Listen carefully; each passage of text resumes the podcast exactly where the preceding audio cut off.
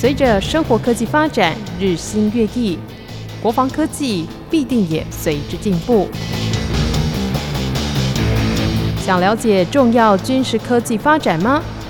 请听汉声早安军事武器单元。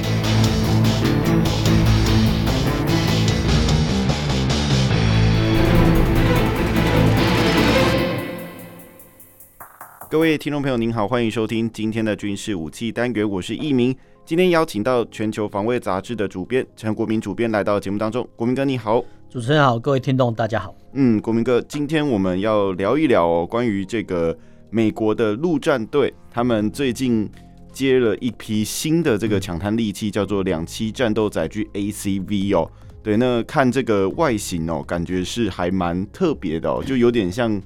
呃，应该说像我们的云豹甲车那种形式吗？因为以往我们对这个登陆的这种两栖突击的这种战斗载具，感觉上都是履带型的，而且这次他们接的居然是轮型的，这是怎么一回事呢？一开始我们先请国民哥先跟我们听众朋友说明一下这个神奇的载具到底是怎么一回事好了。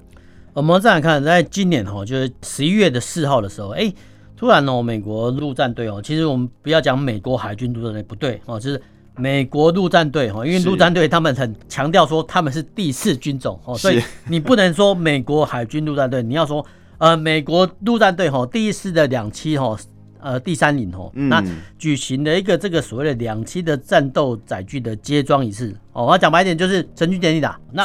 这个新闻呢有一个特性，就是说哎、欸，这个所谓的两栖的突击载具哈，哦，那居然是。全部都是轮制的甲车，对，那非常的特别，非常的非常特别。那基本上呢，呃，它的构型哦，就是像很多现在的我们的呃，比如说云豹甲车啦，或者说其他各国，比如说全狮哈这种所谓的八轮哦轮甲车哈，这个外形是一样的。嗯，那当然啦，它其实可以在啊海面上浮游哈，这个它的特性之一。那嗯，这个所谓的 ACV 哈，这种所谓的两栖载具哈，就是呃慢慢在完成换装之后呢，就要美国的陆战队呢就要全部淘汰的。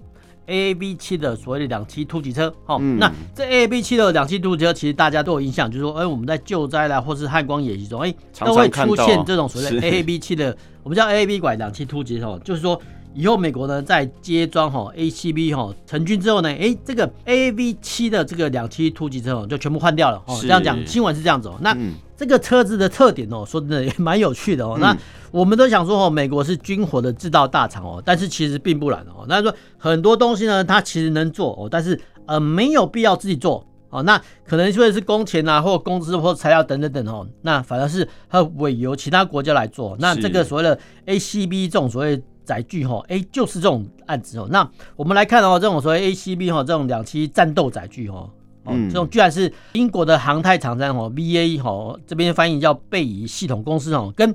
意大利的所谓 Iveco 的车厂哦，其实 Iveco 车厂其实我们民间有在用，我们军方哈也有在用这种所谓车款的车头哈，那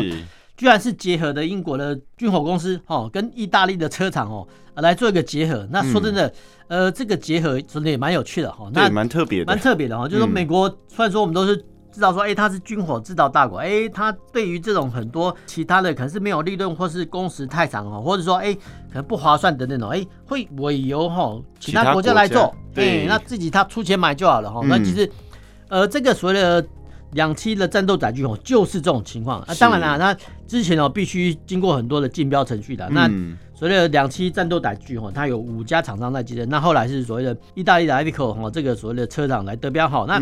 得标的状况下呢，我们来看这个车的构型，哎、欸，说真的蛮奇特的哦。我跟你讲说，哎，其实基本上它就是一个八轮甲车，非常的相似、啊。八轮甲车基本上就是完全是 copy 了。那八轮甲车其实现在话，不管是德国、法国啦，或者是说美国等等哦，它的构型呢，哎、欸，差不多就长得那样子哈。那但是呢，这个所谓的两栖战斗载具的，哎，其实不一样哦。那就是它在车后面哦，还是一样哦，有所谓的水下推推进去哦。因为为什么？就是说它在泛水的时候呢，哎，就可以哦用这种水下推进去哦，来当做水中航行的一些动力哦。那登陆上岸之后呢，哎，就开始用换成轮胎哈。那我们讲就是轮胎的话，其实它路速跑得比较快哈。那其实这个构型哦很特别的意思说，哎，因为现在哈美国哦参考哦现代化战斗的一些冲突的强度哦，对，呃发现说其实呃以前那种全钢板的哈那种所谓的构型的车辆哦，哎其实比较能够防弹哦，然后也可以比较防范所谓的呃急躁爆裂物 IED 的一些冲击哦，所以其实他们在这个所谓两栖战斗载具哦就规范说，哎。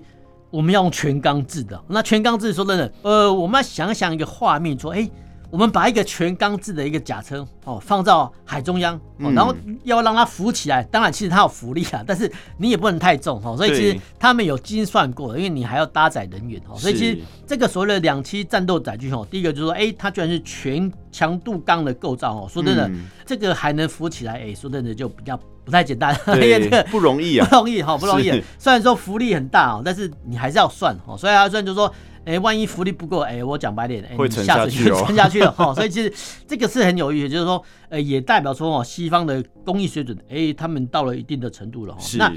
我们再从字面上来解释说哈，这个所谓两栖战斗载具的不一样哈。它两栖战斗载具的这个 A 哈是英文的两栖，那 C 就是战斗。嗯，V 就是载具哈，那跟之前的 AAV 七哈，AAV 七叫两栖突击载具哈，那 ACV 呢，这个我们一般呐哈，通常就两栖战斗载具。嗯，那我讲白一点哈，以前的 AAV 七呃，讲白一点就是所谓的战场计程车哦，就是我们的海军陆战队的战场计程车，好，这样讲比较快。然后，但是到了哈美国陆战队这种两栖战斗载具的时候哈，那当然哈，它的第一个功能当然它有很多构型，那第二个功能还是所谓人员输送型哈，它叫。ACVP 哈，P 就是 person 哈，就是把它载运哈，叫 ACVP 哈。这个基本上来讲哈，这个就是所谓的人员的运输车辆哈。那其实它后面衍生出所谓的指挥车哈，跟所谓救济车，那分别英文叫做 ACVC 跟 ACVR 哈，就是回收跟指挥的意思哈。那其实它还有一个构型更有趣的是，它叫 ACV 三十。哦，那讲白了很简单，就是说，哎。它除了在上岸之后呢，呃，除了运送兵文之外呢，哎，其实它可以用吼自身的火炮吼来对吼上岸的陆战队员提供火力支援。嗯、那为什么是三十啊？其实就很简单啊，就是说三零公里链炮。嗯，好，那三零公里链炮，我们在十月底的战备月，我们都看到，哎，云豹甲车配备的哈，就是所谓的三零链炮哈。所以其实三零链炮基本上算是目前的装甲车辆一个基本的配备。哦，这样讲大家比较容易懂哦。那这个所谓的两栖战斗载具哈，比较特别，就是说，哎，其实它可以在两栖登陆舰哈，比如说在离岸十里哈，或者说八里的时候呢，哎，直接哈放下来之后呢，哎，其实这个所谓两栖战斗载具 ACB，哎，它可以自己跑哦，所以自己跑就是说，哎，它可以其实呃，这个叫所谓的舰岸运动，舰是舰艇的舰，岸是岸上岸，就是说舰岸运动的过程中，它可以靠着自身动力哈去跑。好，所以其实这个可以减少所谓呃携带母舰的伤亡，因为其实呃讲白一点说，呃登陆母舰呢在一定的距离呢放下这个所谓的两栖战斗载具之后，哎，他就赶快绕跑了，因为其实呃敌方可能会有反击哈，那这个是呃一般的想法哈，那。我们在这个所谓两栖战斗载具哦，光这个全轮车的构型哦，我们又可以看到一个特点，就是说，哎，其实我们前阵子不是在讨论过，哎，其实美国陆战队说以后呃要把战车部队从中裁减掉吗？哈，那现在呢，他们除了裁减呃战车营之外呢，其实他们日后的所谓的两栖突击车 AAV 拐哈，它是履带车辆，哎，其实也全部都不见了。换句话说，履带的战车、甲车。通通不会在呃美国陆战队的建制队伍出现，那以后呢就大概只剩下哈这种所谓 ACB 哈这种两栖战斗载具的轮车哈。说真的，这个发展趋势哦值得我们注意哦，因为其实美国陆战队的想法很简单，就是说哎上岸之后呢哈就赶快哈呃利用这些轮车哈提供登陆部队火力，然后。尽速的向前推进哦，那当然了，履带车辆因为它受限于履带哦，当然它越野哈程度会比较高，但是其实它的推进速度啊略显慢哦，所以其实呃这种发展趋势呢，其实就是美国呃陆战队目前的建军构想。是对，其实今天在国民哥这样说明之后，其实感觉上这一台这个两栖战斗载具哦，感觉上真的是蛮特别的哦。对，那其实讲到这个两栖战斗载具哦，就不得不提到一下这个两栖登陆作战。就我们这个人类发展历史上来看，国民哥可以请您先介绍一下，我们在两栖登陆的时候，到底需要做哪一些所谓的作战的事情呢？呃，我们人类哈其实很奇怪啊，就是说从 呃人类从游牧民族变成到定居农耕民族之后呢，哎，不同国家不同部族呢就会开始征战哦。那过往哈，不管是我们的春秋战国，或是说古罗马时期哦，当时候呢就是所谓的城郭战，我讲白就是城池的战争哦。那城池的战争呢？那城池战争基本上哦，就是所谓的步兵啊。那步兵的话，用所谓的短兵器哦，就是刀枪棍棒哦来击杀哈，甚至呃长兵器哦，说矛戟弓箭等等哦，这个就是长长短兵器。但是它有一个特点，就是说呃彼此算是陆战。陆战的话，就是呃陆地的士兵哈对陆地的士兵。那过往哈前的历史基本上是没有海战的，当然呃也有哈，比如说古波斯的时候哦，比如说。或是说我们春秋战国也都有海战，但是相对的来讲哈，这个所谓的海战的记录非常非常小。那到了一次大战之后呢，才慢慢有空战出现。所以其实呃陆战的哈历史是人类相当拥呃很久的历史哦。这个是我们要先讲战争形态的演变哦。那为什么会有战争？其实呃原因很复杂。但是战争经济学哈，我们要讲到战争经济学一个特点就是说，哎其实。过往哈，其实经济学家有算过，就是说，呃，你以前农务社会的时候，大概每十个农民哦，可以培养出一名步兵，是哦。那十名步兵呢，可以培养一名骑兵哦。那骑兵就是骑马打仗的兵哦。那除了养兵之外，还要养马哦。所以它的费用是这样算的。那十个骑兵哦或骑兵才可以养哦一个所谓的海军陆战队的一个队员。那十个海军陆战队的人才可以。换算成一个空军的飞行员，所以是大概整个战争经济学是这样子哦。那我们再回到说战争形态的想法，说，哎，在过往哦，就两军对战的时候呢，哦，如果说对方呃彼此人数是两万对两万的话，其实呃通常会打个势均力敌哦。但是呃战争或征战的方式哦，其实有时候很有趣哦，就是说如果说了哈，我们想象一个画面说，哎。我有两万兵力，你有两万兵力，但是我的两万兵力呢，如果分成一半，哦，那一半的话从背后来偷袭你，那说真的会呃收到所谓夹攻的效果，那往往呢会夺得哦战争的胜利哦，这个是我们叫两面作战的想法哦。那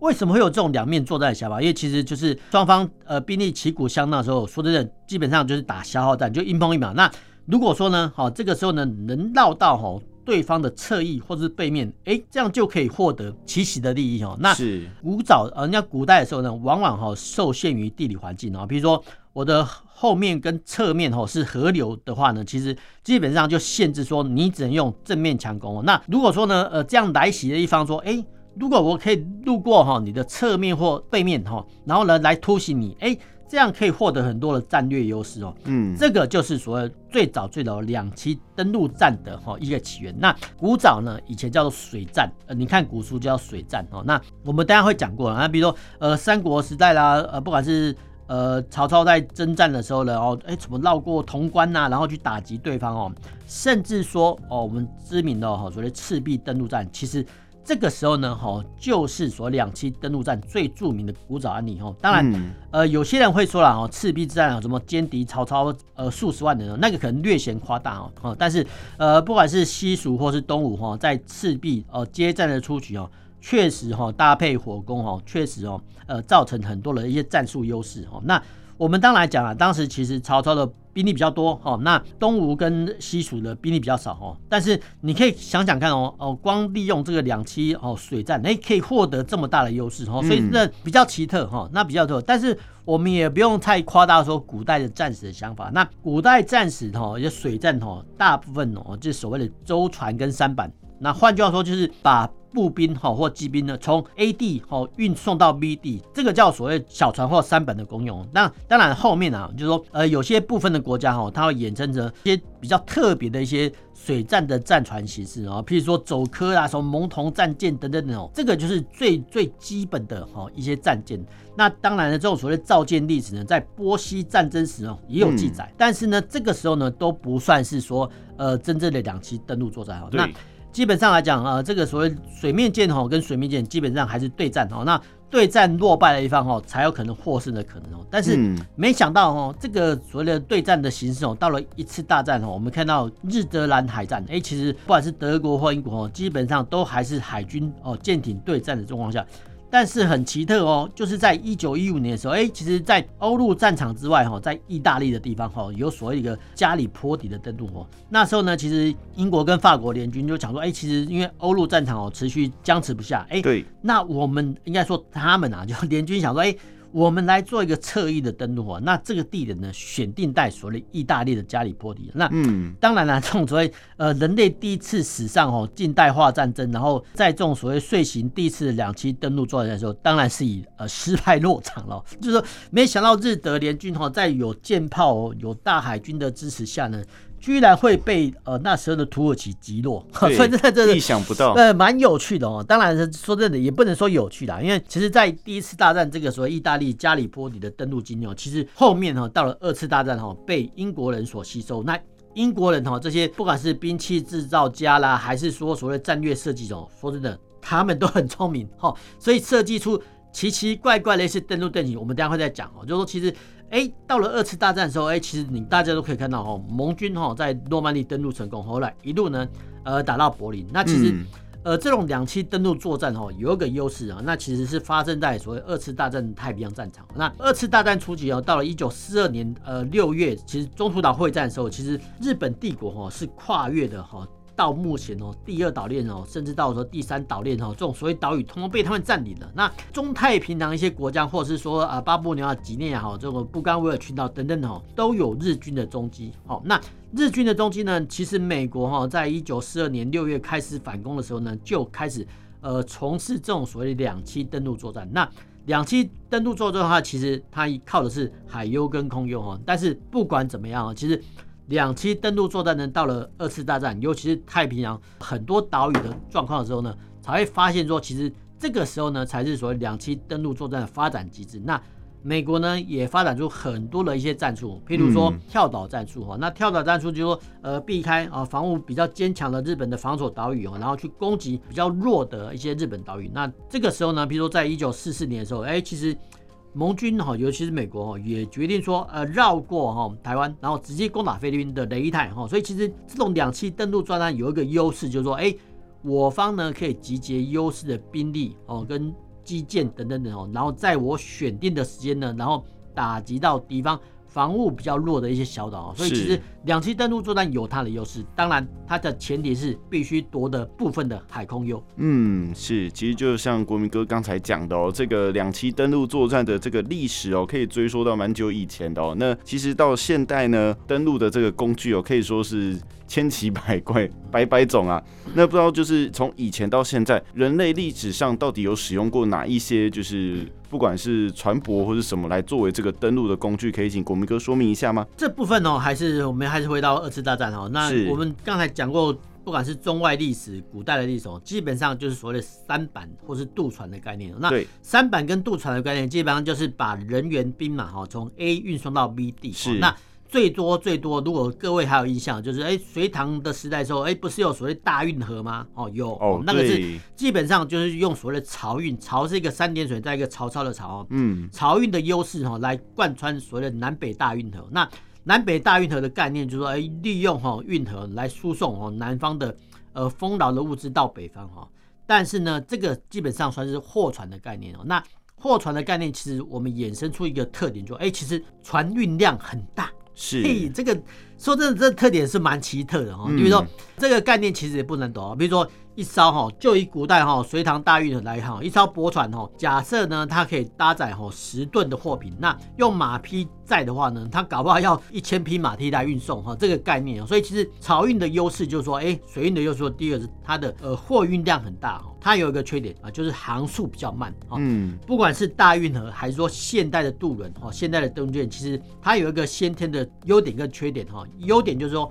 它的载运量很大啊，但缺点就是。它的航速没有办法比照主战舰艇，就是比赛要慢慢的开哦，这是一整个概念。那我们在这边来介绍说哦，在二次大战哦发展出一些呃稀奇古怪的一些想法、一些特点，就是说我们要先聊到美军的一些特殊的一些两栖舰艇哦。那除了 LST 之外，我们先讲所谓的 LCBP 哈这种所谓吸金斯艇哦，就是我们在电影看到说，哎，诺曼底大登陆的时候，哎，好像有一波就是那个抢救雷恩大兵的时候，哎，有没有看到说，哎？好像登陆艇冲上岸，然后被德军机枪扫的哈。这个登陆艇一打开舱门下来哈，就被敌军的机枪扫倒。对，这个小艇就是所谓的希金斯小艇哈，那英文叫 LCBP 哈。但当当时候呢，其实开发到这种小艇的时候也很有趣哈。那其实这种所谓吃水比较浅的小艇哦，居然是以前哦希金斯哦在诶佛罗里达，其实那边很多沼泽哦，那很多沼泽你要去巡逻或者时候或查缉走私的时候，哎，你吃水太深的话。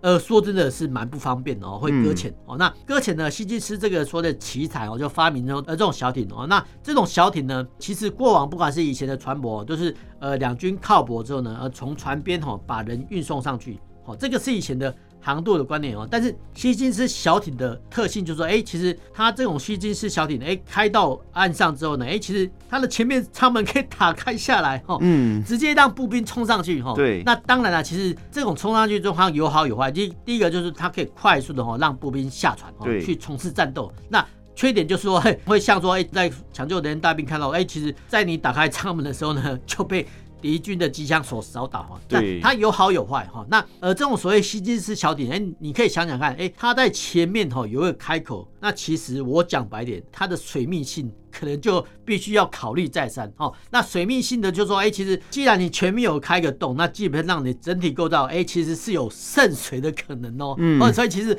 我们可以看到很多，尤其是诺曼底的一些后来影片中，哎，看到哎，怎么士兵呃在艇内舀水？我讲白一点哦，除了浪打上来的话，其实船首哦被一些海浪所贯穿的一些渗水哦，也是必须考虑哦。所以但是。不管怎么样哈，这个希金斯小艇哦，也是划时代的发发明哦。但是在个人员运送之外呢，其实我们可以看到，哎，其实，在二次大战的时候呢，其实美国发展主要的哈，呃，一些登陆舰艇就是所谓 LST。那我们现在这样哈，比如说我们中舰、中邦的军舰等等哈，就中字级的军舰，这个就是以前的 LST 哦。那。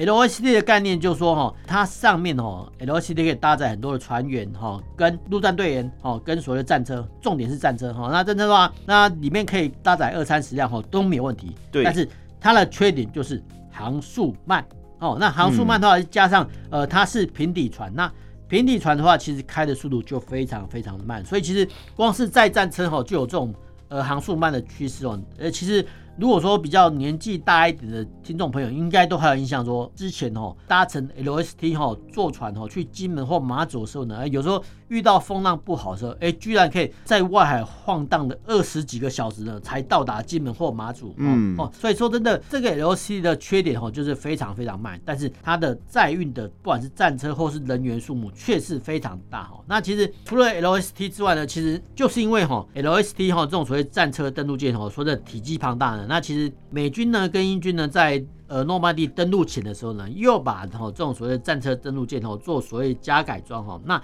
加改装哈，其实我们要介绍几个比较特例的 LST 的案例给大家知道哈。第一个叫做 LSTR 哈，它刮胡叫 R，那 R 就是 Rocket。那 Rocket 的意思就是说，哎，其实 美国人居然说在一艘战车登陆舰哦甲板上面，哎，其实。排放了一千零二十四枚的五寸火箭，嗯，那干什么呢？就是说在登陆的初期呢，把这些火箭呢射出去哦。所以其实如果说各位哈还对二次大战诺曼底影片有涉猎的话，哎，我们可以看到说，哎，怎么好像怎么有一艘战车登陆舰好像一直呃在发射火箭？这个时候呢，就是说 LSTR 哦，这个所谓的。火箭的登陆舰的一些概念哦，嗯、那当然了，很有趣的。虽然说美国在二次大战后得到呃很多的制海权，但是哎，没想到呢，美国呢也把这个所谓战车登陆舰呢改装成为炮舰哦，炮舰就是说 LSTG 哦，那基本上就是在。这个战车登陆舰旁边再加装哦，所谓的火炮哦，四点七寸的火炮呢，来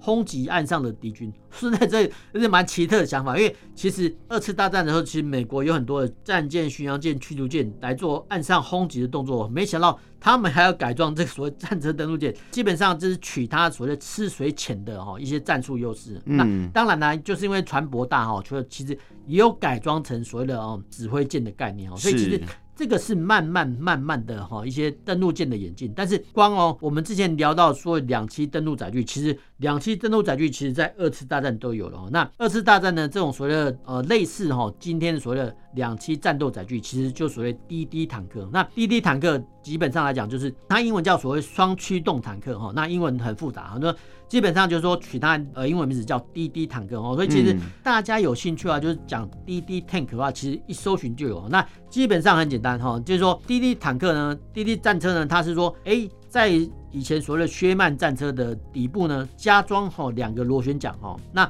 在航渡的时候，就海上游行的时候呢，哎。旁边呢架起一些帆布，那其实帆布当然是比较粗浅的帆布啦，那其实也是有渗水的可能。那是在二次大战登陆的时候，有许多哈所谓滴滴坦克就直接沉没了哈，嗯、所以其实呃这个滴滴坦克呢，其实。对某些啊，当时候德军来讲是非常恐怖。他们在碉堡内就看到说，哎，怎么海面上呢出现一排哦这种所谓呃方形帆布的东西，哎，慢慢慢的游过来。哦，那游过来的时候，说真的不知道它是什么怪物哈。等这个所谓滴滴战车上岸之后呢，哎，其实它的帆布卸下来，呃，露出炮管的时候呢，是这个时候呢，德军就会怕说，糟糕，原来这是一辆所谓的水栖登陆战车哈。所以其实。我们想说新兵器哈对敌人的奇袭效果哦，就是在这里。那这个也可以从滴滴战车中看得出来。嗯，是。不过回到这个新闻的一开始哦，我们提到的这个美国的这个战斗载具这个 ACV 哦，那其实我们也提到说，以前的这个美国陆战队他们是使用这个所谓的 AAV 拐。那这台 AAV 拐其实台湾到现在还在使用。那不知道国民哥就您的看法而言的话，就是未来我们有没有可能跟进这个美军换成比较新型的这种战斗载具呢？现在呢，其实存在了一些两种想法啊。那我们之前呃现在也在用所谓的 AAV 管哦，那 AAV 这种所谓两栖突击车哦，那暂时哈，当然我们可以看到哈，在联新登陆演习，哎，可以看到哦哦，原来这个所谓 AAV 七的哦，所谓两栖突击车是这样子用的哈，但是。我们也可以看到哦，在很多风灾和水灾来临的时候，尤其是台风季的时候，哎，我们可以看到说，哎，尤其是苏澳，比如说在苏澳镇公所，哎，怎么集结所谓两辆的所谓的 AAV 管哦？那其实基本上这个叫所谓陆战队的前置兵力，那干什么呢？是就是说。呃，在万一吼做大水，我们叫淹大水的时候呢，或台风天的时候，哎，这个 AAV 管呢可以出动去救灾哦，所以其实这个时候呢就换装成救灾兵力哦。那这个想法呢，哈，就是说平战都可以用，嗯，战时呢或是演训的时候呢，可以当做两栖突击载具。那成平时候的风灾或台风天的时候，可以当做救灾载具哦。这个是所谓呃两栖突击车的功用哦。那我们刚才讲过哈，就是说美国哦换装这种所谓两栖战斗载具之后呢，这个所谓 AAV 区要全部汰除，那。其实这有一个契机点，就是说，哎，我们现在如果海军陆战队还要用所谓的 AAV 七的时候呢，哦，那不妨趁这个时候呢，我们叫抢便宜哦。抢便宜的意思说，其实美国哈会把这些汰除的 AAV 七哦出售给盟邦。那基本上来讲，这个时候呢，价格比较便宜。那当然啦，其实呃这个不利于长期的建军备战，但是呃目前呢补足哦，或是说把这些哈美军汰换下来的 AAV 管哦用。比较便宜的价格买进来哦，买进来做什么呢？或许是不用替换，或许哈可以当做我们叫器官捐赠车啊。那讲白一点就是说，呃，它的零附件哎可以拆的或可以更换的，哎是可以用到我们的身上。哎，说真的，这也是一个不错的选项哈。对，这是一个建军选项。那当然呢，我们也可以比照哈美军办理说，呃，这个要呃有个大前提就是经费要够。那经费要够的话，就是说，哎，比照美军呢，把这种所谓的全履带的 AAV 七哈两栖突击全部换成。所谓 ACT，或是说哈更大胆一点的想法，就是说，哎，有没有可能哈？呃，我们在我们的云豹轮甲车后面。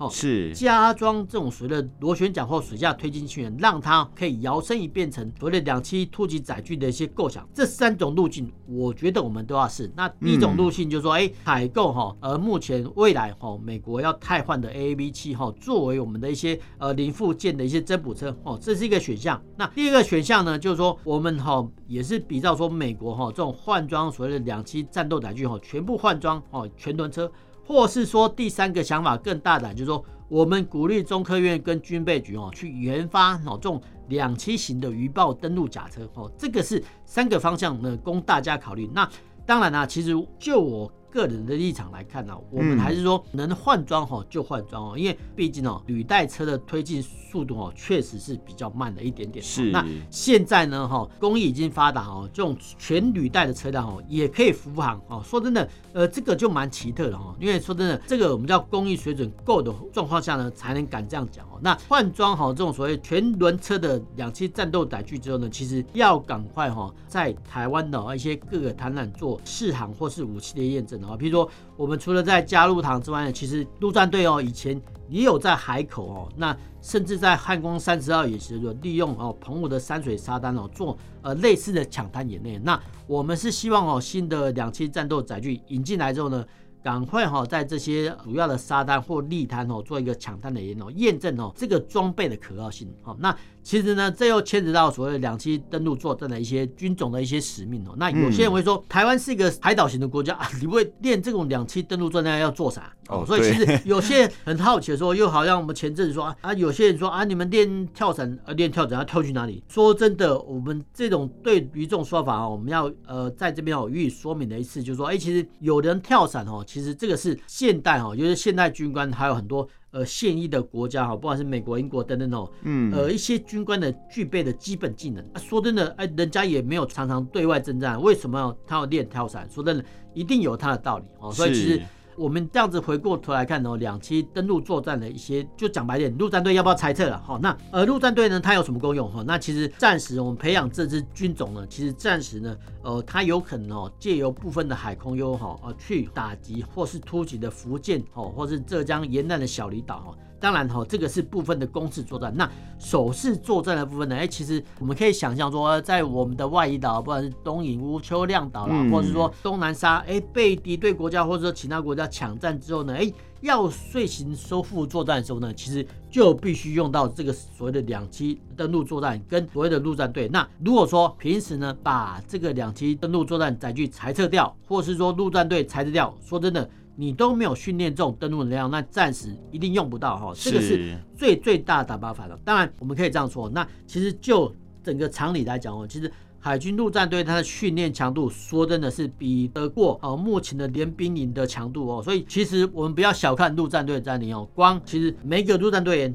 都要会游泳。而且是武装游泳、嗯、哦，所以其实说真的，光是你成为一个陆战队员，说真的就已经不简单了哦。那是呃，在我们成为成为海军陆战队之后呢，哦，其实他还会按照各个兵科哦去分配，比如说你是操作战车、炮车，或是通讯科哦，在哦施予第二专长的训练哦。但是不管怎么样哦，光是海军陆战队的训练强度哦，跟实弹化的程度，其实都不是陆军各单位所能比拟的。所以其实它的训练强度哈。其实是值得哈陆军的，不管是联兵营或者机步旅哈做一个参考。是呃简短的分享哈，跟大家分享到这边。嗯，是。其实今天透过国民哥的这个说明哦，我们相信各位听众朋友都非常的清楚的知道说，这个不论是美军陆战队新型的这个战斗载具，还有我们台湾目前的现况，我相信大家都会有一定程度的了解哦。好，那今天的军事武器单元就到这里，我们下次再见喽，拜拜。拜拜。